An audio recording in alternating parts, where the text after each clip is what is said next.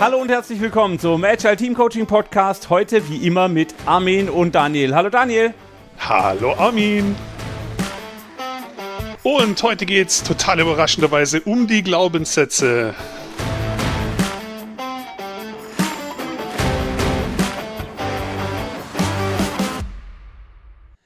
Äh, hey Daniel, warum sagst du total überraschenderweise? Das klingt ja fast ironisch.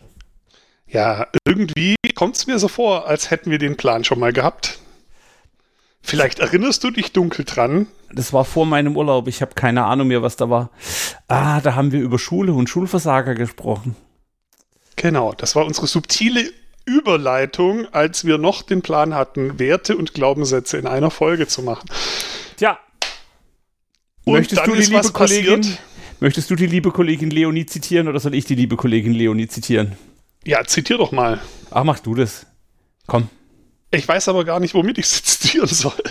Sei nie planlos, aber lass den Plan los. Mensch, der ist doch von ihr. Ach so, der ist von ihr. Das ist ja gut. Also die Leonie ist eine fantastische, äh, äh, äh, wie sagt man, Impromptu? Nee, man sagt nicht Impromptu. Äh, ah, jetzt weiß ich, wen du meinst. Äh, Improv, äh, Improv Theater. Theater, Coach-Dame und ähm, die hat den für mich geprägt auf dem Agile Coach Camp bei einem tollen ähm, Thingy Pre-Event. Hat sie wirklich toll gemacht, war voll geil, durfte man viel über sich hinauswachsen. Das war super. Ja, genau. Und so haben wir letztes Mal erlitten, dass wir eigentlich über Werte und Glaubenssätze sprechen wollten und haben dann festgestellt, dass wir uns bei den Werten festgequasselt haben. Und die Glaubenssätze gibt es jetzt heute. Dafür mit Zinsen und mehr Erfahrung. Äh, ich lese gerade viele Bücher zu dem Thema, von dem her weiß ich jetzt noch ein bisschen besser Bescheid. Genau. Und unsere subtile Hinleitung, die dann ins Leere lief, die geprägt von Glaubenssätzen war, die dürft ihr euch jetzt einfach hier nochmal vorstellen. Wir können so, jetzt auch Pause drücken und die andere Folge nochmal anhören. Ihr müsst euch nur den, die, die, Hinleitung merken, okay? Genau, stell, stellt euch einfach mal die Einleitung vom letzten Mal in dieser Folge vor. es wird immer einfacher. Genau. Äh, Podcast können wir einfach. Okay, also, äh, wie immer, was gibt's für Meta-Informationen?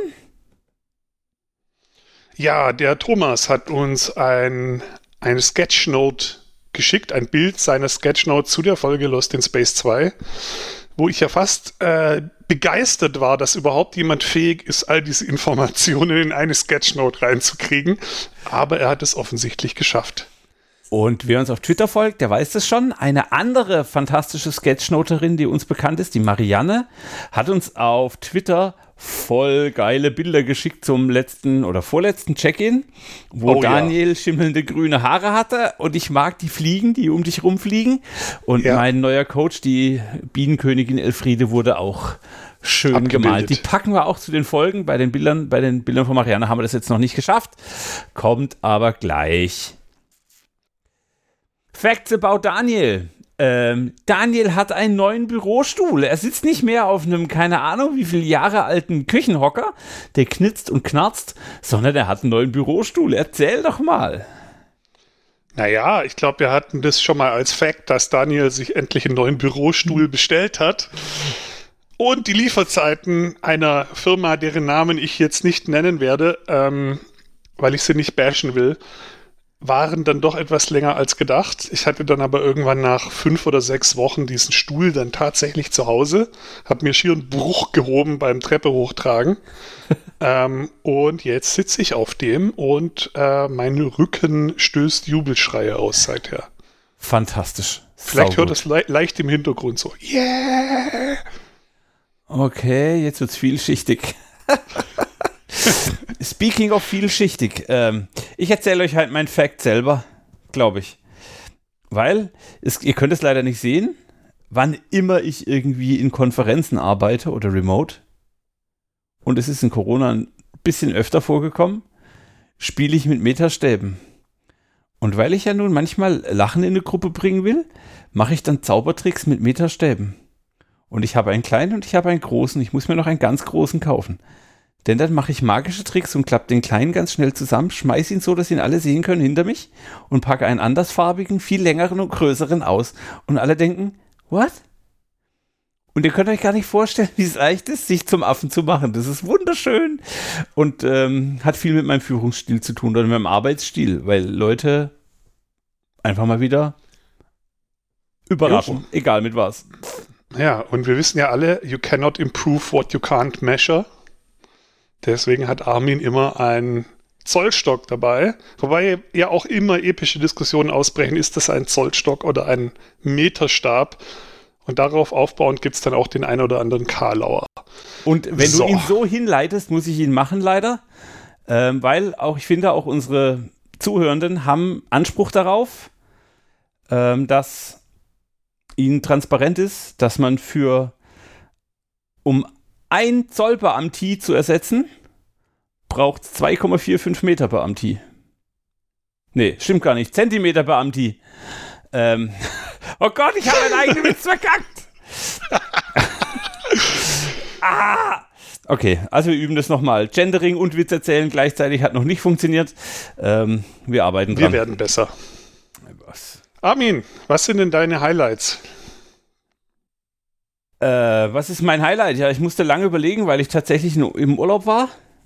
Und ich mache jetzt eins passend zum Thema äh, Glaubenssätze. Ich habe einen Mietwagen gemietet und ähm, Insel Kos, Griechenland, wunderschön. Leider wirklich ausgestorben im Moment.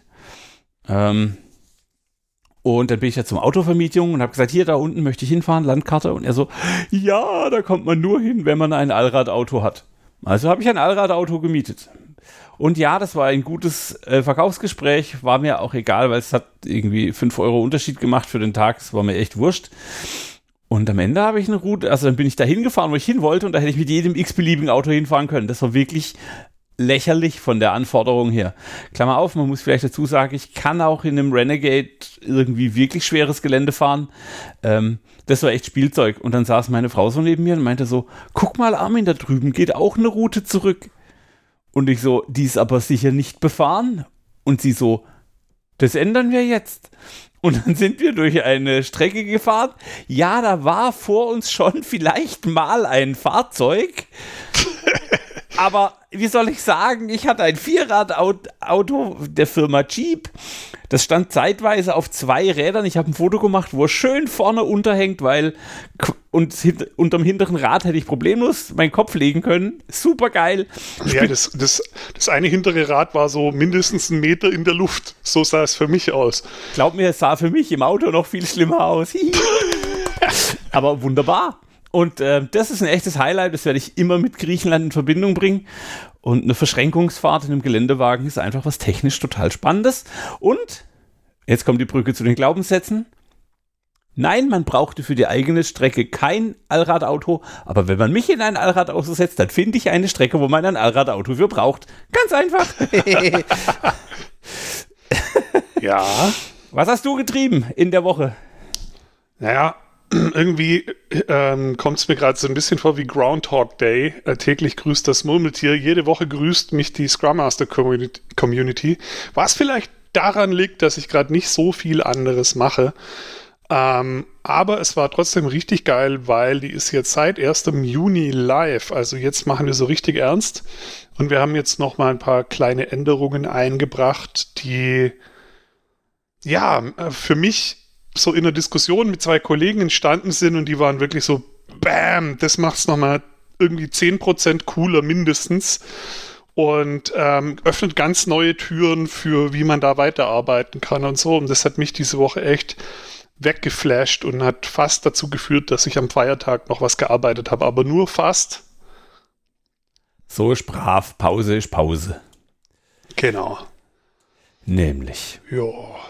Armin, lass uns mal zum Thema kommen. Glaubenssätze. Was sind eigentlich Glaubenssätze? Ähm, wenn ich mich möglichst kurz zusammenfassen darf, dann sind Glaubenssätze Dinge, die wir schon lange als wahr annehmen, auch wenn wir selbst nicht mehr wissen, wie sie, oder vielleicht kam der Glaubenssatz gar nicht von uns, sondern haben wir geerbt oder wurden indoktriniert mit irgendwas. Äh, Glaubenssätze sind Dinge, die wir seltenst überprüfen, weil wir sie für wahr halten. Mhm. Ähm, ich mache mal ein Beispiel. Äh, Spinat enthält viel Eisen. Das ist ein Glaubenssatz, weil faktisch war es nur ein Kommafehler von irgendeinem Labortechniker. Aber es ist auch heute noch so, dass alle Welt glaubt, dass in Spinat viel Eisen ist und deshalb müssen irgendwelche Kinder mit Spinat gefüttert mhm. werden. Das gibt es natürlich auch in anderen Varianten, äh, weil es gibt zum Beispiel auch den Glaubenssatz, das kann ich nicht. Und ein Das kann ich nicht Glaubenssatz ist grundsätzlich wahnsinnig gefährlich. Und da gibt es mehrere Ursachen für. Und da kommen wir dann später wahrscheinlich nochmal vorbei. Genau, das triggert mich sofort, weil das sind ja so die üblichen Dinge. Jungs sind gut in Mathe, Mädchen sind schlecht in Mathe. Und als Kind nimmt man sowas ganz schnell auf und glaubt es dann wirklich, obwohl man es nie wirklich überprüft hat. Frauen können keinen Fußball spielen, äh, Männer können nicht kochen, was auch immer. Äh, ja. Ja. Ja. Also so von außen übernommene Glaubenssätze, ganz, ganz gruselig. Und auch hier, es gibt auch gute äh, Glaubenssätze, die man von außen übernehmen kann. Äh, in, der, in, der, in der Vorratskammer, witzige, darf ich eine witzige Geschichte einstreuen? In der Vorratskammer meiner Mama, in der Vorratskammer meiner Mama hängt schon seit ich lebe, und ich meine literally seit ich lebe, ein kleines Schild, auf dem steht der Spruch, willst du freundlich sein im Leben, trage bei zu anderer Glück, denn die Freude, die wir geben, kehrt ins eigene Herz zurück. Sehr rhythmisch vorgetragen. Und das habe ich in jedes blöde Poesiealbum geschrieben, das ich irgendwann mal ausgehändigt bekommen habe. Ich habe es also sicher 480 Millionen Mal geschrieben. Und ich merke, dass das, was ich gerade als Dankbarkeitscoach tue oder als Coach generell, sich relativ gut auf diesen Satz verdichten lässt.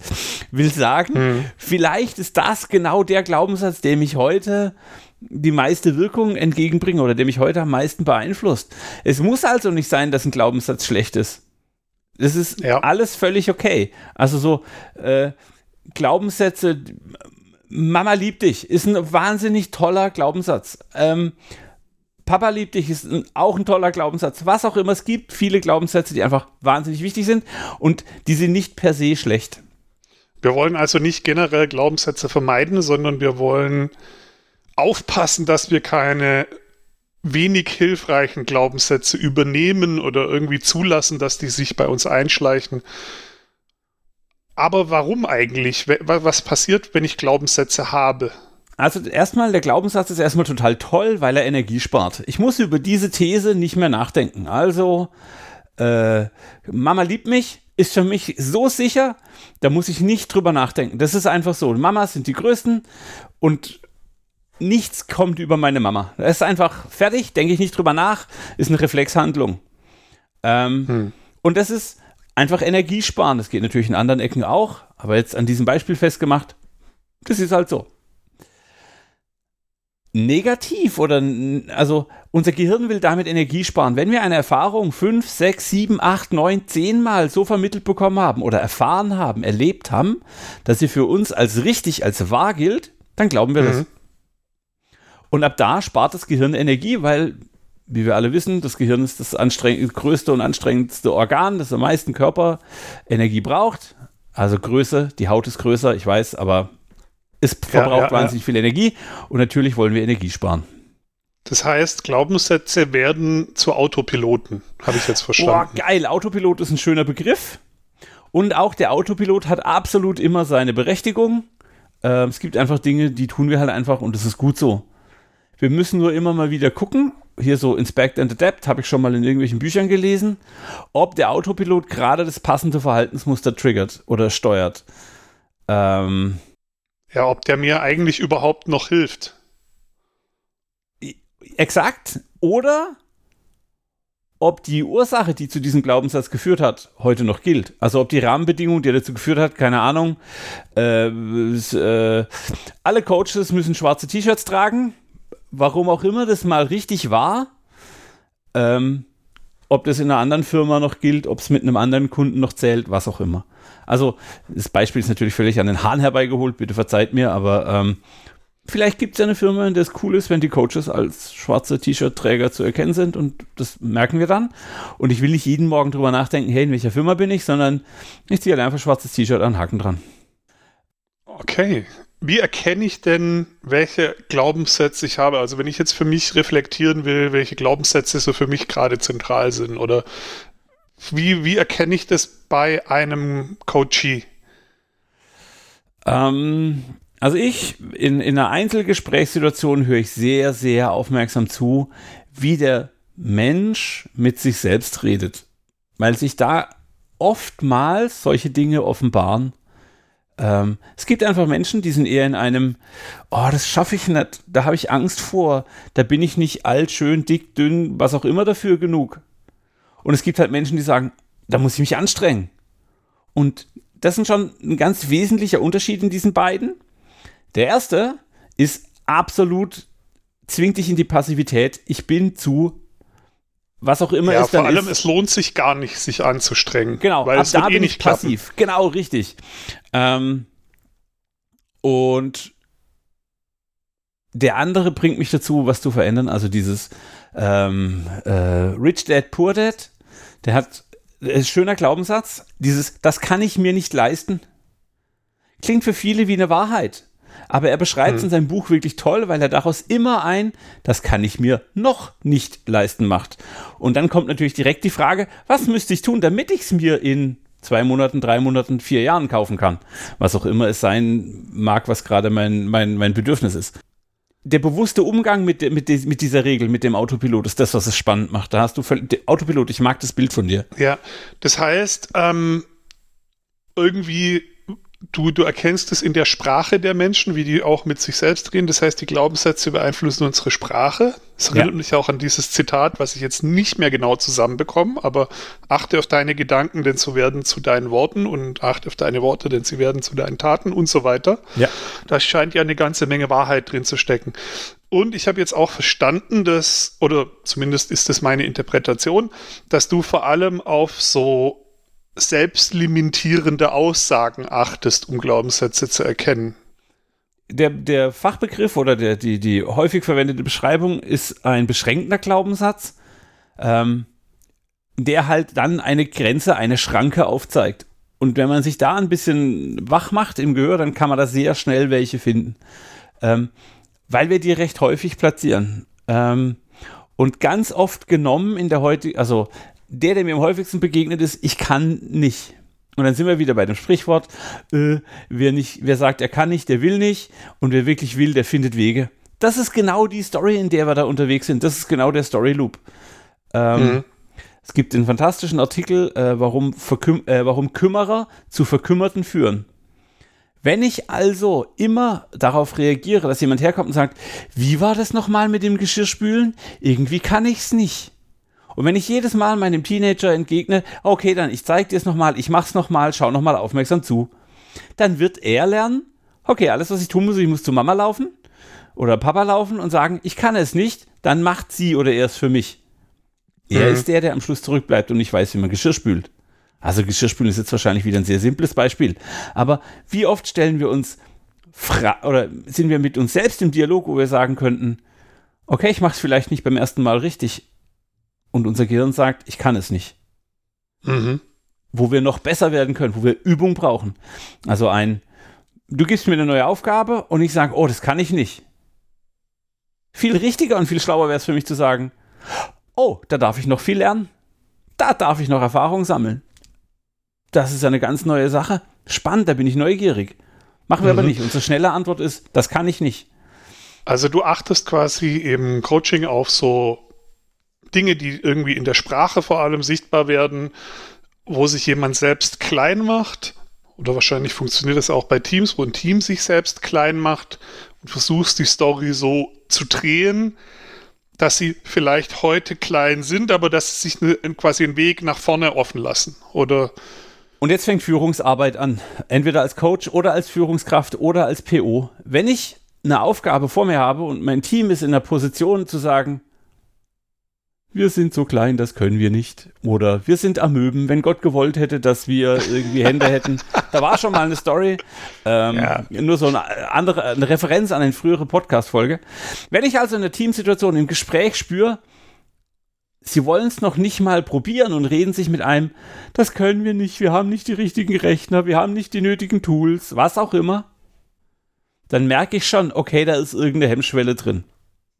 Und dann ist die Kunst rauszufinden, welchen kleinsten Schritt könnte das Team tun, wie kann ich sie dabei begleiten oder welchen Glaubenssatz muss ich wegräumen, damit das funktioniert? Also wo kommt der Glaubenssatz her?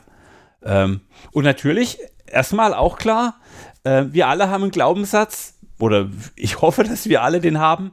Wenn ein großer Löwe vor dir steht, renn weg. Das ist gut für dich. Mhm. Also auch hier wieder, es ist total okay, wenn das Team gelernt hat, dass es zum Desaster führt, wenn sie Freitagabends releasen. Dann ist das ein guter Glaubenssatz. Ich muss wieder, nur wieder die Frage stellen, ist der noch gültig? Passt der zu der Situation? Wie verhindere ich, dass das Team sich selbst lähmt? Und wie machst du das dann? Äh, jetzt hast du so ein Team oder eine Einzelperson ähm, und du, du erkennst einen beschränkenden Glaubenssatz. Fragst du dann einfach, woher kommt denn dieser Glaubenssatz? Oder, äh, oder wie, wie kriegst du da quasi den Deckel runter? Ähm, das ist ganz unterschiedlich. Das hat viel mit der, mit der Kommunikationssituation zu tun, in der wir uns befinden. Ähm, ein wunderbares PDS-Team bei einem ehemaligen Kunden war völlig genervt von mir, weil ich alle fünf Sekunden gesagt habe, oh, schon wieder ein beschränkter Glaubenssatz. Was ein Geschenk. Danke, dass wir damit jetzt arbeiten dürfen. Und sie immer so, ah, hör jetzt auf, Armin, ich kann es nicht mehr hören. ähm, sonst finden wir raus, ob Coachfleisch gut schmeckt. Ähm, die hätten mich irgendwann demnächst in die Wade gebissen. Da war es immer wieder Zeit, Süßigkeiten zu kaufen, damit sie mich verschonen. Ähm, ja, aber das ist halt Führungsarbeit. Also mei meistens tue ich das einfach nur durch Vorbild. Hey, jawohl, wir, wir tun kleine Schritte und wir gehen voran. Ähm, das Team mhm. merkt das irgendwann selbst. Das wird den Leuten klar. Das, es ist halt ein Autopilot und wir merken alle nicht, dass wir Autopiloten haben. Ähm, aber du spiegelst ihn schon. Oh, das könnte ein beschränkender Glaubenssatz sein. Lass uns doch mal irgendwas Kleines ausprobieren. Genau. Oder Form Experimente formulieren oder was würde jemand sagen, der das schon mal gemacht hat? Welchen Tipp bräuchtest du von dem? Kennen wir jemanden, der das schon mal gemacht hat, was da gerade un unlösbar vor uns steht? Und schon bin ich über den Glaubenssatz weggehopst. Ähm, hm. Und das merkt man dann auch. Und natürlich auch hier, ich weiß, ähm, Erfolge feiern. Ich kann Glaubenssätze auch prägen, wenn ich sage, hier, ich feiere jedes Mal einen Erfolg. Damit ist jedes Experiment mit einem positiven Eindruck verknüpft und ich schaffe neue Glaubenssätze, indem ich ganz deutlich mache, hey, die letzten 15 Herausforderungen haben wir geschafft. Warum hm. sollten wir die 16. nicht auch schaffen? Und die 17. und die 18. Ähm, also, und, und äh, also in der positiven Psychologie geht es dann schon fast in Richtung Resilienz. Äh, da gibt es gerade eine andere Folge auf meinem anderen Podcast zu, ähm, mhm. wo es einfach darum geht, ich muss mir selbst klar sein, ich kann das. Ja. Aber in der, in, Glaubenssätze im Speziellen helfen uns eben, dass wir nicht drüber nachdenken müssen, schnelle Entscheidungen treffen. Und es ist total okay, wenn der Löwe vor der Haustür steht, zu sagen, ich lasse die Tür lieber zu.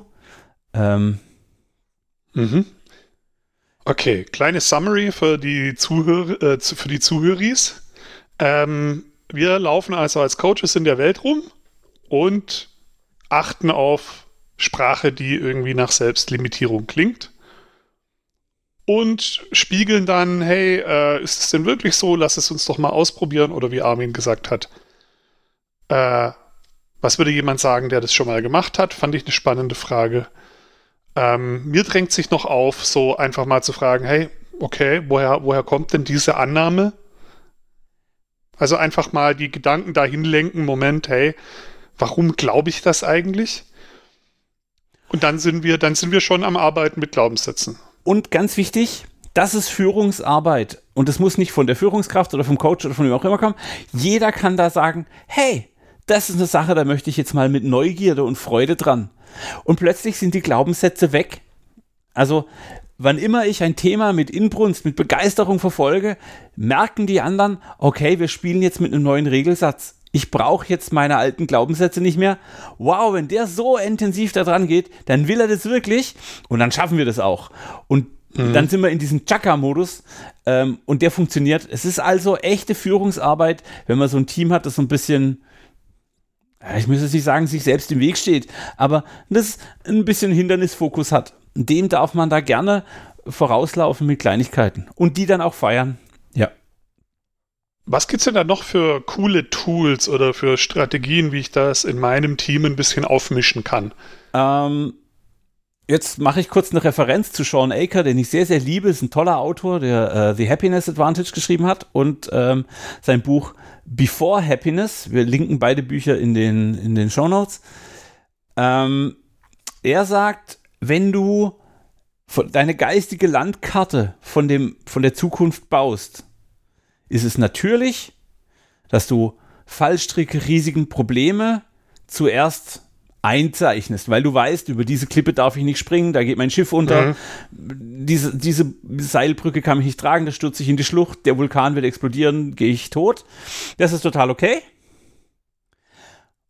Und wir dürfen darauf achten, dass wir nicht nur Probleme vermeiden, denn sonst sehen wir die schönen Ecken nicht mehr. Sonst sehen wir nicht mehr die Blumen am Wegesrand, sonst sehen wir die Wege zum Erfolg nicht mehr.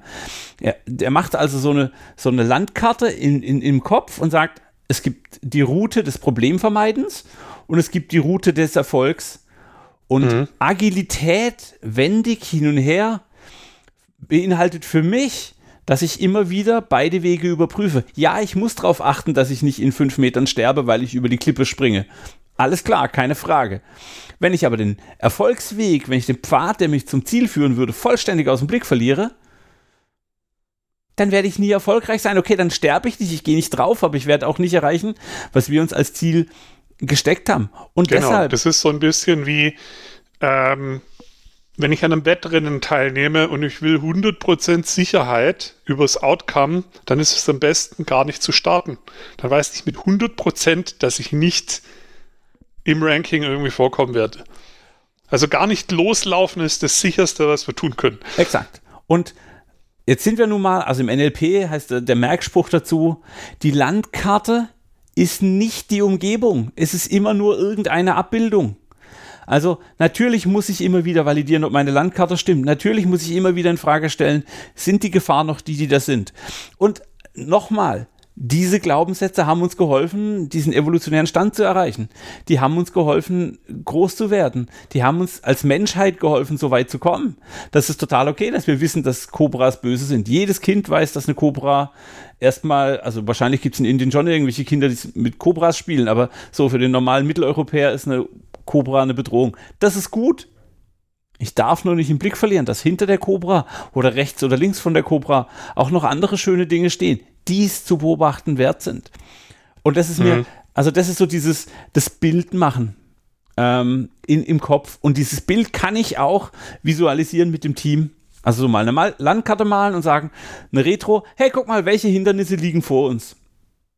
Und dann sagt vielleicht einer, wow, da vorne kommt ein Datenbank-Update, wenn wir da Mist machen, dann sind alle User-Daten weg und da kommt ein Release-Upgrade von unserem Frontend, was auch immer. Und das ist okay, das ist cool.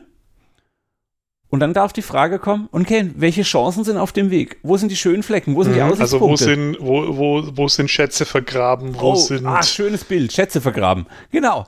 Und jetzt plötzlich hat der Autopilot keinen, wie sage ich, keine Route mehr. Er weiß nicht mehr, wo er hinfliegen muss. Und ich hole automatisch das Team aus dem Autopilotenmodus raus, weil sie jetzt selber gucken, okay, rechts, links, rechts, links. Was brauchen wir, damit wir das Gesamtbild sehen? Und das ist cool.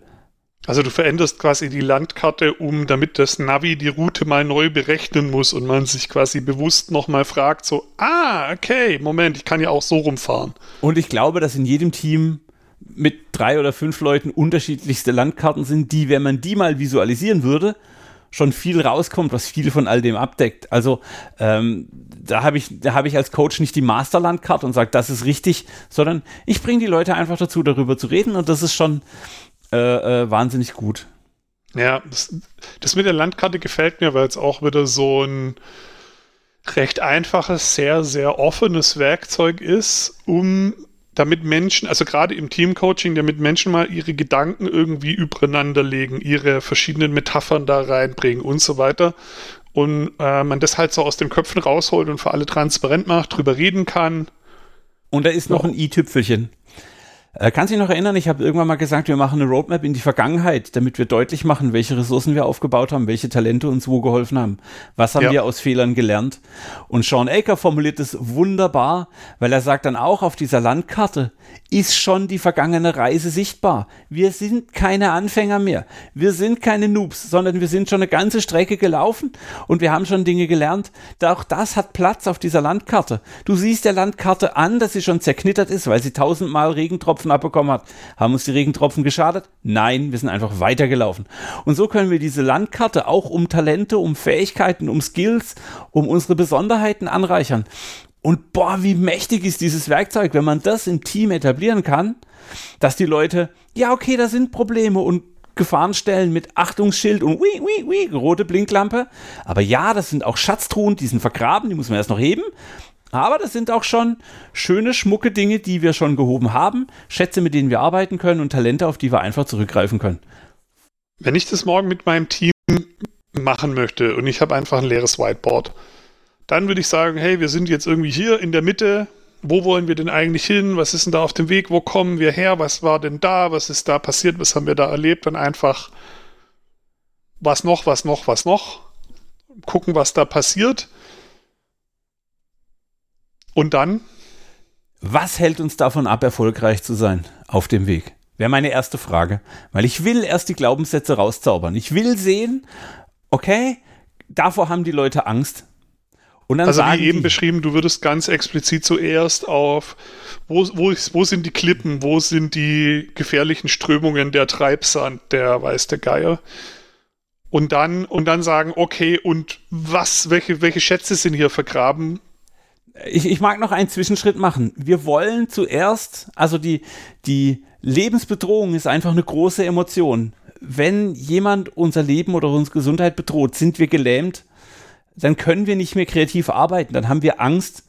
Wenn ich den Leuten aber das Gefühl gebe, hey, guck mal, wir haben die Ängste schon adressiert, wir haben schon drüber gesprochen, du Nörgler, also das sind die Typen, die dann sonst immer daneben sitzen und hm, das geht nicht und das geht nicht und das geht nicht. Und die Leute kann ich nur einfangen, indem ich die Angst rausnehme, indem ich ganz klar sage, hey, guck mal, ich höre dir zu, du erzählst mir, welche Probleme du siehst. Das ist voll cool, das ist ein wichtiger Beitrag, danke. Kleine Pause im Meeting, Kaffee trinken oder was auch immer. Und dann rein und sagen, okay, und jetzt ziehen wir alle mal die Hüte ab, die wir sonst aufhaben. Und jetzt was sind die Chancen? Was für Schätze sind versteckt? Was willst du mhm. persönlich mhm. auf der Reise lernen und ausprobieren? Welche Variante möchtest du laufen, um einen schöneren Ausblick zu haben? Und auch das in diese Grafik einfließen lassen. Vielleicht mit einer anderen Farbe. Oder, hey, und guck dir mal das Problem von da an. Was könntest du auf dem Weg bis dahin noch lernen, damit es weniger gefährlich wird? Mhm. Ich kann ja Seilknoten lernen, um über eine Klippe hinwegzukommen mit einem besonderen Seil. Ja, das erinnert mich jetzt fast an so Computerspiele, wo du immer wieder auch Sachen aufsammelst, die du dann später brauchst und so. Larry, da kann man geile, yes. da kann man geile Spiele draus machen. Ich habe jetzt an ein anderes Spiel gedacht, aber auch bei Larry war das so. Alle, die Larry jetzt noch ganz klar vor Augen haben, wissen, wie alt ich bin. Ähm, ich genau, und die, die es nicht vor Augen haben, guckt es euch nicht an, lohnt sich nicht. so, ja. Genau. Und machst du, würdest du es eher immer nach vorne gerichtet machen und dieses nach hinten gerichtete, wo kommen wir her, welche, welche, was haben wir da gelernt oder so, nur bei Bedarf oder? Naja, ähm, es ist halt, also ich, ich als Positivitätscoach gucke immer nach vorne. Der Blick zurück hilft mir nur, wenn ich da irgendwelche Ressourcen finden kann. Ähm, mhm. Vergangenheit ist vorbei und das ist gut. Wir sind daran vorbeigezogen. Vergangenheit ist passiert, wir haben Fehler gemacht. Fehler sind passiert, wir haben auch daraus Dinge gelernt. Das ist cool. Und wenn ich sehe, dass mir das in der Zukunft helfen würde, dann mache ich den Loop auf. Aber erstmal möchte ich die Leute nach vorne arbeiten wollen. Was hilft mir der Blick zurück, wenn ich nicht irgendwelche Erkenntnisse und Ressourcen draus ziehe? Das ist einfach. Wir mhm. wollen positive Glaubenssätze aufbauen. Und ähm, wenn ein Team mal vier, fünf Sprints gerockt hat, ist da auch eine andere Form von Energie im Raum, weil die haben plötzlich positive Glaubenssätze. Ähm, die haben plötzlich ein, hey, wir schaffen das und das ist total okay. Ähm, wir nennen das, wenn wir das Team machen, ganz oft Kultur, diese Glaubenssätze. Also das macht man bei uns so. Ganz oft wissen wir gar nicht mehr, warum wir das so machen. Das ist Glaubenssatztheorie. Ja, ja wenn ich es ja. also schaffe, eine positive, zielgerichtete, nach vorne ausgerichtete, fehlertolerante und irgendwie feedbackkompetente Kultur in Form von Glaubenssätzen zu prägen. Boah, geil, wer kann dieses Team aufhalten? Niemand. Das ist der Hammer. Ja, die, die äh, ist eine schöne Zusammenfassung. Das hatte ich so gar nicht so klar, aber es macht total Sinn für mich, dass Kultur eigentlich die Sammlung unserer Glaubenssätze ist. Also die wir teilen. Ja. Als, als Gruppe, als Team. Und, und, und das finde ich auch eine, ja, ne, finde ich eine super Überleitung, weil wo ich auf jeden Fall noch hin wollte, ist, ja, okay, jetzt haben wir über Coaching, über Glaubenssätze und so gesprochen, aber was hat das in einem Agile Team Coaching Podcast zu suchen, wo es ja auch um Agilität und so geht? Und Agilität, habe ich schon hundertmal gesagt, ist für mich eigentlich eher eine Kultur der Zusammenarbeit als die eine Methode. Und das bedeutet ja, und es bestätigt auch eine These, die ich eh schon hatte, dass es da eigentlich um ein paar zentrale Glaubenssätze geht, die sich von dem, was davor war, radikal unterscheiden. Und dass wir, wenn wir diesen Switch nicht hinkriegen, diese drei Glaubenssätze im Kopf quasi auszutauschen, dass dann Agilität nie funktionieren wird. Absolut. Ich, ich bin 100% bei dir. Ähm, und dann ist auch egal, wie der Glaubenssatz formuliert ist, wenn er nur irgendwie nach vorne gerichtet ist. Also dieses, mhm. wir alle schauen äh, nach Elon Musk, der gerade kurz davor ist, den Mars zu besiedeln. Vor zehn Jahren war das, was der gesagt hat, ich schaff das. Völliger Bullshit. Alle haben gesagt, hey, der Typ ist durch. Was hat denn der geraucht? Das ist niemals real. Und was hat er getan? Er hat eine Firmenkultur geprägt mit dem We can do that. Und jetzt mhm. jeder, der da arbeitet, und wahrscheinlich nicht jeder und auch nicht jeder immer, aber er trifft halt auf Leute, wenn er Zweifel hat, trifft auf Leute, die ihm sagen, describe your problem, we can do that. Und zwei Minuten später hat er schon mal anders mit einer anderen Perspektive drüber nachgedacht. So, ja. jetzt kommen wir mit dem agilen Krempel.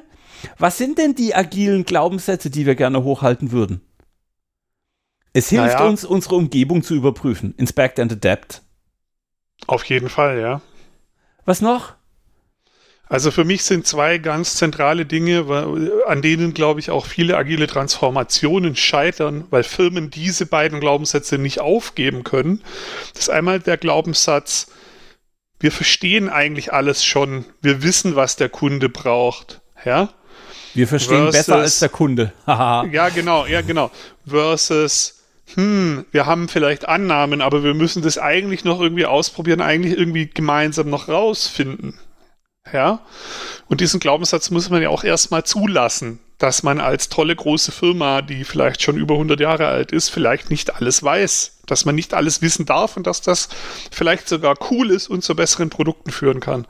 Eine der, der, der andere große Glaubenssatz. Ich, mu ich muss ihn machen, Entschuldigung, der destruktivste Glaubenssatz, den ich kenne, ist, Menschen brauchen Führung, um zu funktionieren oder um richtige Arbeit zu leisten. Ja. Du musst klare Ansagen machen als Chef. Ich bin schon von einer Firma gekündigt worden, weil meine Ansagen zu unklar waren. Das, was ich gemacht habe, war, ich habe sie agil arbeiten lassen, denn die Leute waren viel, viel more skillful than I. Die haben es einfach rausgehabt, ich konnte ein bisschen Politik machen, fertig, Haken dran. Ja, also hier der Glaubenssatz, vertraue in deine Mitarbeiter. Sie wollen das Richtige und sie werden es richtig ja, ja. machen. Da hängt ganz viel dran, auch so Menschenbild, dass Leute irgendwie klare Vorgaben brauchen, die dann kontrolliert werden müssen, weil die Menschen faul sind und ohne Aufsicht dann Missbrauch betreiben ah, oder so. Gänsehaut. Dieses, ja, aber das ist ja, in, das ist ja teilweise wirklich Teil der, der Unternehmenskultur. Ne? Und eine ganz andere große, der einer, also der zweite große Glaubenssatz für mich, an dem glaube ich viel scheitert, ist, ähm, du kannst halt glauben, dass Zusammenarbeit, vor allem interdisziplinäre Zusammenarbeit, eigentlich der zentrale Hebel für schnelles Lernen, für Erfolg, um Dinge hinzukriegen, um Dinge rauszufinden, um Überraschung, ähm, also trotz Überraschung irgendwie weiterzukommen und so. Oder du kannst halt denken, Zusammenarbeit, vor allem interdisziplinär, ist böse, weil es ist ineffizient, es macht uns langsam, das ist, ähm, steht vielleicht unserer Politik im Weg, das ist, äh, keine Ahnung, kann man wahrscheinlich noch viel dran knüpfen, aber für mich sind es die zwei oder drei, die ganz, ganz zentral sind, wo sich Agilität halt wesentlich unterscheidet und wo, glaube ich, viele Firmen dran scheitern, diesen Hebel nicht in ihre Kultur umgelegt zu bekommen. Und ich werde beim nächsten neuen Kunden mal versuchen, eine Glaubenssatzlandkarte zu machen. Ich habe noch keine Ahnung, wie das wird. Ich habe auch noch keine mhm. konkrete Idee, aber ich glaube, man kann dem Kunden damit helfen, sowas zu visualisieren. Mhm. Einfach weil dann das Gespräch darüber, also hier, wie du vorhin sagtest, wo wir unsere Aufmerksamkeit hinführen, das gestaltet Realität, das wird wahr. Ähm, dann baue ich halt eine Glaubenssatz-Map, auf der die guten Glaubenssätze sind und selbst wenn sie alte Glaubenssätze opposen. Hammer. Ja, was glaube ich auch super spannend ist, das ähm, habe ich auch schon eine Weile vor und hatte noch keine so eine richtige Chance, das mal äh, auszuprobieren. Aber mal so für mich die Glaubenssätze, um die, also die wirklich zentral sind und die, wenn wir sie nicht hinkriegen, ich auch nicht so richtig glaube, dass das was bringt, was wir tun, so als Thesen einfach hinschreiben und so Zustimmung und Ablehnung abfragen. Was er einfach mal mit Skala auf dem Boden mit aufstellen oder mit irgendeinem Schieberegler oder so einfach mal transparent machen, wie das, wie das so verteilt ist in der Gruppe, in der Organisation. Mal zu sehen, okay, Zusammenarbeit interdisziplinär ist super wichtig, ja, nein, oh, da ist ganz viel bei Nein. Oh, das ist aber schwierig, ja. Könnte man quasi warum wollt ihr denn da, warum erzählt ihr mir als Coach denn dann, dass ihr Scrum machen wollt, was eine Methode ist, die crossfunktionale Teams haben möchte, ihr verarscht euch doch gerade selber, oder? Ja, ja, cool. Und so eine Form Delegation Poker, weil ich glaube, es wäre auch spannend rauszufinden, was andere Leute über uns denken. Also wenn ich jetzt sozusagen Führungskräfte und Team zusammenbringe und die Eigensicht aus dem Team raus zu den Glaubenssätzen. Hey, was sind denn die fünf Glaubenssätze, die wir so haben? Ist es eher ein Führungsthema oder ist es eher ein Teamthema? Und ich glaube, schon da findet sinnvoller Dialog statt. Einfach mal hinschreiben, Map machen von 1 bis 10. 10, das Problem liegt bei der Führungskraft. Führungskraft wird wahrscheinlich sagen, ja, da kommt das Team halt nicht in die Pushen. Und jetzt findet Dialog statt, der irgendwie eine Zielrichtung hat und der irgendwie Lösungen herbeifordern kann. Voll geil. Mhm. Ich sehe Armins Glaubenssatz toolbox.de mit diversen Tools im Online-Shop äh, mit hoher Geschwindigkeit auf uns zurauschen. Vielleicht sollten wir mal ein äh, Emendare Scrum Master Community Workout zum Thema Glaubenssätze machen. Uh, I'm all for it. Wann Ey. kannst du denn? uh, ich kann immer. Uh, spannende Themen mache ich immer gerne. Ja, okay. Jetzt fällt mir gerade noch was ein. Du bist doch NLP-Coach. Ist nicht in diese Dilz-Pyramide, ich kenne das nur ganz, ganz wenig, in dieser Dilz-Pyramide, die glaube ich auch aus dem NLP kommt, nicht Glaubenssatz sogar ganz oben? Also das. Keine Ahnung. Ich, okay. Du weißt, nein, ich bin unbelesen, ich bin bildungsfern, ich weiß es nicht. Äh, solche ich meine, Details dass merke da so die, in diese, dass die Pyramide so quasi Ebenen beschreibt, und wie relevant die für eine Veränderung sind. Und dass eben irgendwie die Glaubenssätze so der größte Hebel sind. Irgendwie so. Irgendjemand darf mich gerne ko kommentieren. In den Kommentaren auf Spotify, Apple Podcasts oder auf der Webseite über das Kontaktfeld. Per E-Mail, per SMS, per nicht mehr per Clubhouse, weil wir unsere Accounts gelöscht haben. Äh, auf LinkedIn, auf, ich rede jetzt einfach weiter, bis du irgendwas anderes machst, auf Xing, auf Twitter. Ah, herrlich. Da hätte man jetzt auch ein gutes Ende dran biegen können. Da, da, hätte, da hätte man mit ein bisschen mehr m, hm, Abstimmung vielleicht ein schönes Ende draus machen können. Äh. Dann bleibt mir nur der Hinweis, all diese Kanäle, die der wunderbare Daniel gerade aufgezeichnet hat, also übrigens, das war Daniel at agileteamcoachingpodcast.de. Ich bin Armin at agileteamcoaching.de. Wenn es irgendwas gibt, schickt uns eure Sterne auf iTunes. Wir freuen uns wahnsinnig über Bewertungen. Warum? Weil wir dann noch mehr Hörer und Zuhörende erreichen und das wäre total toll. Äh, schickt uns eure Fragen für die nächsten Folgen. Wir haben überhaupt keine Idee, was wir in der nächsten Folge machen. Äh, ihr könnt also aktiven Beitrag leisten und uns eine Richtung geben. Genau, schickt uns doch mal ein paar Glaubenssätze. Was glaubt ihr denn, was mal ein cooles Thema wäre? das ist kein Glaubenssatz, aber okay, ich gehe das Wortspiel mit. Äh, an dieser Stelle mache ich jetzt den Mikroregler vom äh, lieben Daniel aus und äh, klicke auf das Outro. er hat es wieder gemacht. Oh Gott. Tschüss, ihr Lieben. Danke fürs Zuhören.